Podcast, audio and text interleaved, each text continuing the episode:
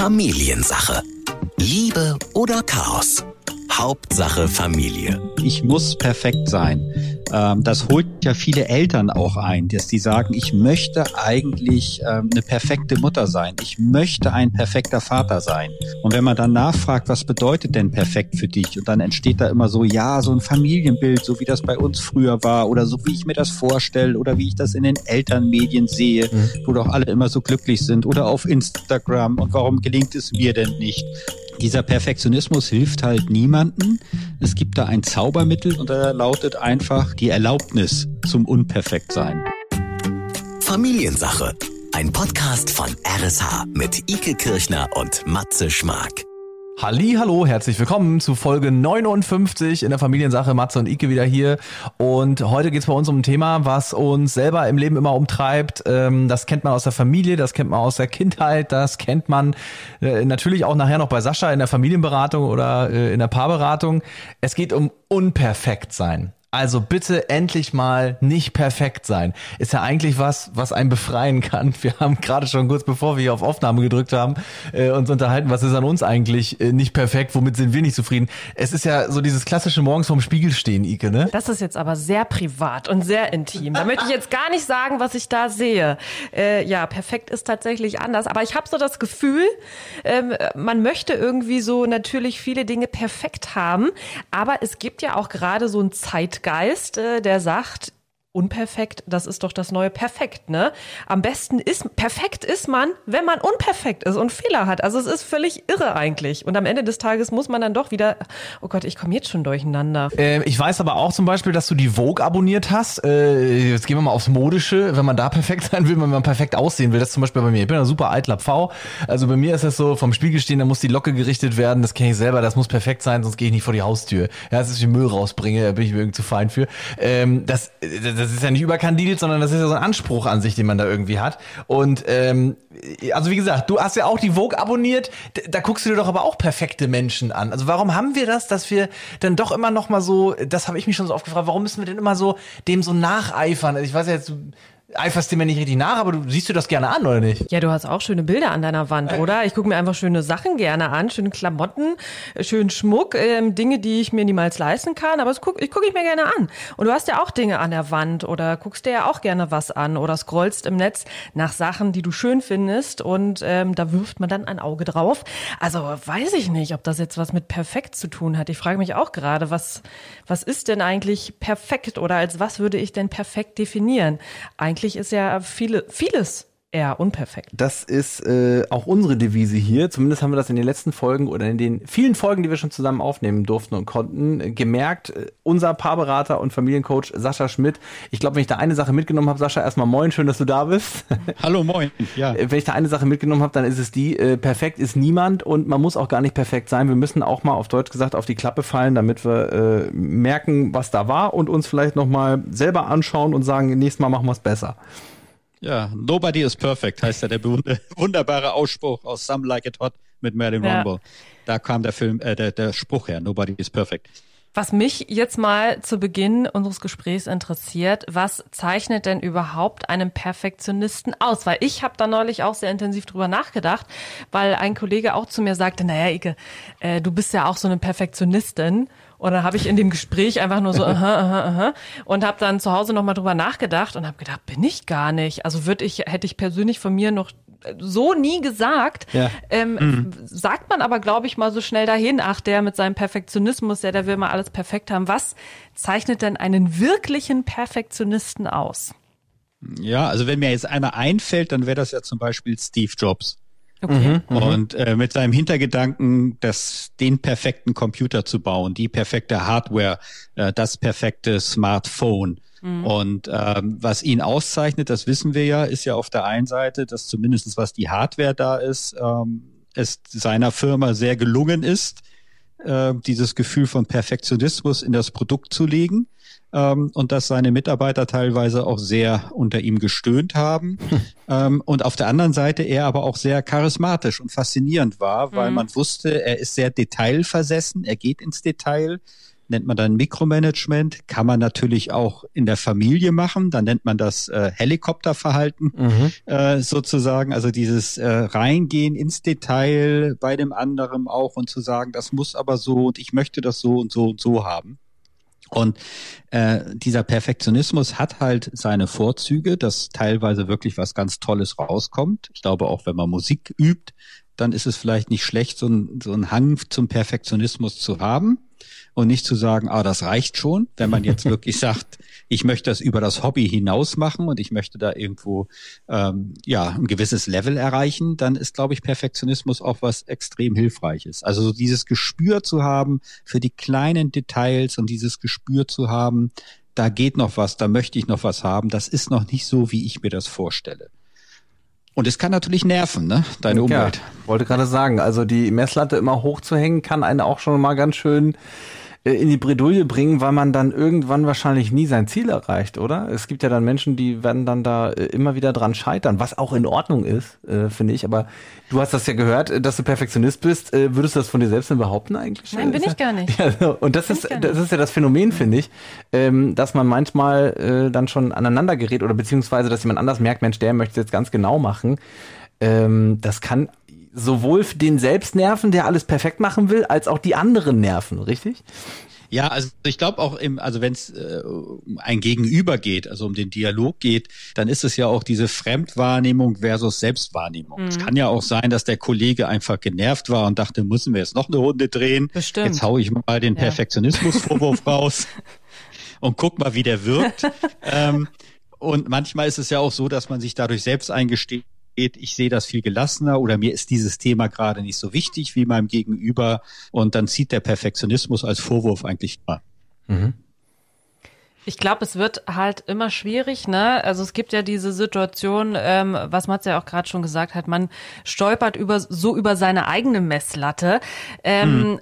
Aber wenn es dann schwieriger wird, ist, wenn man dann die Messlatte auch bei anderen anlegt. Ne? Das äh, kann ja zum Beispiel auch im familiären Bereich zum Tragen kommen, wenn ich zum Beispiel von meinen Kindern etwas erwarte, was für mich quasi selbstverständlich ist und so. Ne? Das ist, äh, dann wird Perfektionismus so ein bisschen zur, zur Stolperfalle, oder? Und, und dem schließe ich noch eine Frage an. Wo kommt's denn her? Wo kommt denn unser Perfektionismus her, Sascha?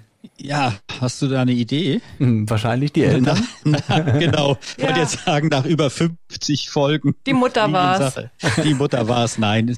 Also es war nicht die Mutter, es war auch nicht der Vater, aber es war sicherlich so ein bisschen die Familienatmosphäre, in der man groß geworden ist, wenn denn der Perfektionismus so eine Art innerer Glaubenssatz geworden ist. Mhm. Im Sinne von, ähm, ich muss perfekt sein. Ähm, das holt ja viele Eltern auch ein, dass die sagen, ich möchte eigentlich ähm, eine perfekte Mutter sein. Ich möchte ein perfekter Vater sein. Und wenn man dann nachfragt, was bedeutet denn perfekt für dich? Und dann entsteht da immer so, ja, so ein Familienbild, so wie das bei uns früher war oder so wie ich mir das vorstelle oder wie ich das in den Elternmedien sehe, mhm. wo doch alle immer so glücklich sind oder auf Instagram und warum gelingt es mir denn nicht? Und ähm, dieser Perfektionismus hilft halt niemanden. Es gibt da ein Zaubermittel gegen diese Art von Perfektionismus und er lautet einfach, ich erlaube mir XY nicht zu machen. Also äh, die Erlaubnis zum Unperfektsein. Mhm, mh. Und es bedarf, das mache ich häufig in meinen Beratungen, dass ich dann wirklich trainiere und sage, erlaube dir das und sag dir das auch. Ich erlaube mir, dass es unaufgeräumt aussieht abends bei uns ja. in der Wohnung oder zu Hause das erlaube ich mir, dass ich das nicht schaffe, jetzt auch noch so ein perfektes, schöner Wohnen äh, Wohnzimmer zu haben mit zwei Kindern drin, sondern bei uns sieht's halt aus wie bei Hempel unterm Sofa am Abend. Äh, und sich das zu erlauben, also diese Erlaubnis sich zu geben, hilft häufig, den eigenen Perfektionismus ein bisschen auszuhebeln also dem die Energie zu nehmen. Mhm. Und äh, Matze, auf deine Frage, wo kommt das her? Also diese Glaubenssätze entstehen ja häufig dadurch, dass die Kinder in eine Familie geboren werden, mhm. bei Mama und Papa. Und dann kann es sein, dass ich vielleicht lerne als Kind, dass Mama mich immer dann lieb hat oder Papa, äh, wenn ich etwas perfekt gemacht habe. Mhm. Die perfekte Schulleistung abgeliefert habe beispielsweise oder äh, dauernd gelobt wurde, wie toll und perfekt ich doch die Lego-Bausteine aufeinander gestellt habe. Ja, fein, all solche ja, Sachen. schön, hast du das gemacht. Ja, toll, hast du das gemacht. Genau. Ja, ja, mh. Und äh, dann kann es sein, dass ich glaube, als Kind für mich glaube, äh, ich werde geliebt, wenn ich perfekt bin. Mhm. Und dann entsteht so der innere Drang, perfekt sein zu müssen mhm. und zu wollen, logischerweise, weil ich ja geliebt werden möchte und mich wertvoll fühlen möchte. Und das ist dann so die Falle, in die wir Eltern dann auch tapsen. Also wenn wir denken, wir wollen unser Kind zu Perfektionisten machen oder ihnen helfen, doch alles so perfekt zu machen, mhm. dass wir darauf aufpassen sollten, dass die Kinder damit nicht Liebe verbinden. Weil wenn die Kinder diese Liebe mit dem Perfektionismus zusammenbringen, dann entsteht dieser Glaubenssatz, der dich dann später als erwachsener Mensch einholt, ähm, wo du dann denkst, warum habe ich eigentlich diesen Drang zum Perfektionismus? Ähm, obwohl ich weiß, dass nichts perfekt ist auf der Welt. Ne? Also ja, ja. Also man kann sich das noch so bewusst machen, dass es äh, nichts Perfektes gibt. Äh, deswegen kriegt man das trotzdem nicht los. Ne? Also ich kenne das von mir selbst. Richtig. Äh, ja. Weil du es gerade gesagt hast mit dem Beispiel im Wohnzimmer abends, also dass das nicht aufgeräumt ist und dass man das auch mal unperfekt verlassen kann. Tatsächlich, ohne dass du es mir ja schon vorher erzählt hast, mache ich das in letzter Zeit sehr häufig. Okay. Ähm, hör mir vielleicht auch am nächsten Tag an, warum hast du da jetzt äh, die Gläser und sonst was noch stehen lassen, hättest du auch mal wegräumen können. Aber es ist wirklich so. Ich bin sonst immer so gewesen. Während meiner Studienzeit oder wirklich, ich, als ich die erste eigene Wohnung hatte, so in der WG, mein Zimmer musste immer picobello sein, sonst habe ich mich nicht wohlgefühlt. Glaubte ich. Und ja. ähm, das ist anstrengend nach Jahren, sage ich euch. Das ist richtig anstrengend. Das, und das, deswegen lasse ich das jetzt. Und das ist richtig, ja. richtig, ähm, wie soll ich sagen, das ist ein richtige, ähm, richtiges Wohlfühlen, äh, aus einem Zimmer zu gehen und zu sagen, nö, mache ich morgen. Ist doch okay. jetzt in Ordnung. Wer kommt denn heute Nacht? Kommt jetzt hier heute Abend die äh, Wohnzimmerpolizei und macht jetzt hier noch irgendwie, äh, macht mir einen Strafzettel fertig, weil da die Gläser stehen. Also ich will sagen, das kann zwar natürlich äh, zu anderen Konflikten führen, aber die sind ja alle irgendwie nur. Besuch kommt ja auch gerade nicht, ne? Nee. Also die sind und die, an, und die anderen Sachen, die man damit hat, so mein Gott, dass man sich vielleicht mal zu Hause dann irgendwie, äh, warum hast du das nicht weggeräumt? Das ist ja lapidar wirklich. Es geht ja echt so um die um die eigene Ruhe da auch wieder reinzubringen, weil ich finde, Perfektionismus kann auch total unruhig machen, dass man ständig in der Hast ist irgendwie also du wirst ja nie perfekt werden. Und dadurch mhm. äh, ist ja dieser Perfektionismus sozusagen prädestiniert dafür, dass du immer in der Hass bist, immer in der Unruhe bist, immer das Gefühl hast, da liegt noch ein Staubkorn oder dieses oder jenes ja. ähm, gefällt mir noch nicht. Und es gibt übrigens spannenderweise gerade Anfang des Jahres sind zwei Studien rausgekommen von zwei Psychologen und einer Psychologin, die haben so 302 Väter und Mütter befragt und insgesamt so 290 Paare, also Elternpaare. Und es sollte mal rausgefunden werden, ob dieses Helikopterverhalten, also Helikoptereltern, für die, die es nicht wissen, ist so der Hintergedanke, man schwebt als Mutter und Vater wie so ein Helikopter über den Kindern und guckt immer, dass es den Kindern richtig geht und dass alles gut ist und dass ja kein Hindernis aufkommt. Und auf wenn Schritt da was kommt, Tritt. dann ja. auf Schritt und Tritt, dann geht man sofort runter und räumt dieses Hindernis weg, ähm, damit sein Kind sozusagen gut aus elterlicher Perspektive gut durch sein Leben surft. Ähm, und in diesen Studien hat man herausgefunden, dass so dieses Helikopterverhalten mit so einem elterlichen Perfektionismus verbunden ist. Und das tut weder den Kindern noch den Eltern gut, ähm, gerade den Kindern nicht, weil ähm, da dann so bei den Eltern häufig der Zusammenhang gestellt wird, dass der Erfolg eines Kindes in der Schule beispielsweise oder auch schon im Kindergarten oder in der Vorschule, aber dass der kindliche Erfolg eigentlich mein persönlicher Elternerfolg mhm. ist. Mhm. Und dann wird das Kind ja eigentlich ein Objekt meines Erfolges, meiner Vorstellungen, meines ja perfekten perfekten Kindes, wie ich mir das vorstelle. Und das Kind, was ich eigentlich habe, gerät aus dem Fokus. Ja. Und ähm, deswegen, da ist dann dieser Perfektionismus wirklich etwas, was äh, der Familie auch nicht gut tut. Mhm. Und verbaut ja auch dem Kind was, ne? Also äh, und verbaut dem Kind zum Beispiel die Erfahrung zu scheitern, ja, ja oder ja. die Erfahrung oder die Erfahrung auch, dass manchmal äh, nicht perfekt schon reicht. Also Gibt, auch das ist ja eine schöne Erfahrung. Ja. Gibt es denn auch sowas wie, ich glaube, wir hatten das mal beim Thema Neid, als wir über Neid gesprochen haben, da ähm, hattest du ja auch gesagt, es gibt, gibt ja auch so einen guten und so einen schlechten Neid. Also so ein Neid, der mich voranbringt und genau. so einer, der mich halt ähm, kaputt macht. Äh, ja. Ist das dann bei Perfektionismus auch so? Weil es ist ja nicht immer schlecht, ne? Wir hätten wahrscheinlich keine schönen Telefone, wenn es nicht jemanden geben würde, der da sehr detail, detailverliebt und perfektionistisch hinterher war. Ja, ist der Akku ja. auch immer leer trotzdem. also es ist ja manchmal ganz gut. ähm, also ich, äh, wie gesagt, ich glaube, äh, ich habe vielleicht auch in manchen Sachen so eine Insel-Perfektionismus. Ähm, ja Geschichte, ne, dass ich bei manchen Sachen ist mir das wichtig, aber sonst kann ich halt auch oft fünfe gerade sein lassen und deswegen denke ich halt von mir nicht, dass ich ein Perfektionist bin. Also manchmal ist das sehr gut. Manchmal steht er uns aber auch im Weg. Kann man da auch so eine Unterscheidung treffen?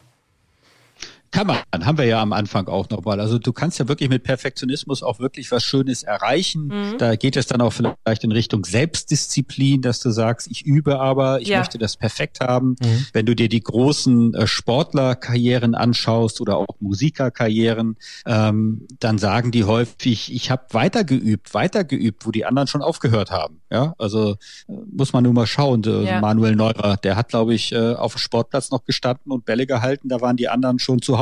Hm. Also so vom, vom Gefühl her. Hm. Ähm, und da kann man ja sagen, das ist Perfektionismus. Man kann aber vielleicht auch sagen, das ist Leidenschaft. Da hat jemand einfach Spaß an seinem Tun mhm.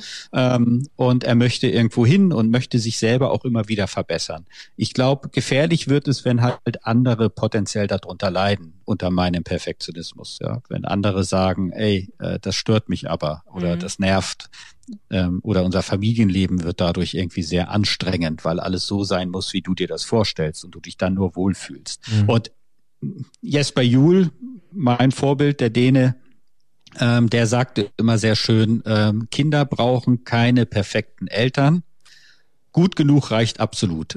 Und damit, ja, das ist so ein, und das ist spannend, weil ich das auch häufig in meinen Vorträgen sage und dann merke ich auch so eine Erleichterung bei den Eltern. Also mhm. ähm, wir haben ja auch eine Industrie, die uns umgibt. Also wenn wir jetzt mal die Werbe- und Marketingindustrie ja. nehmen und vielleicht auch die Medien noch dazu, die ja auch davon leben, teilweise uns so einen Mangel vorzuspielen mhm. und zu sagen, na ja, du bist aber nur eine perfekte Familie, wenn du ein Kombi hast, ähm, ein Sohn, eine Tochter, eine dich anlächelnde Frau und die richtige Versicherung. Ja, dann und, und die Bikini-Figur, die Bikini-Figur Bikini und der Golden Retriever. Ja, genau. Dann ist alles perfekt. Die heile und, Welt. Ähm, die heile Welt, ja, da merkst du Perfektionismus, heile Welt.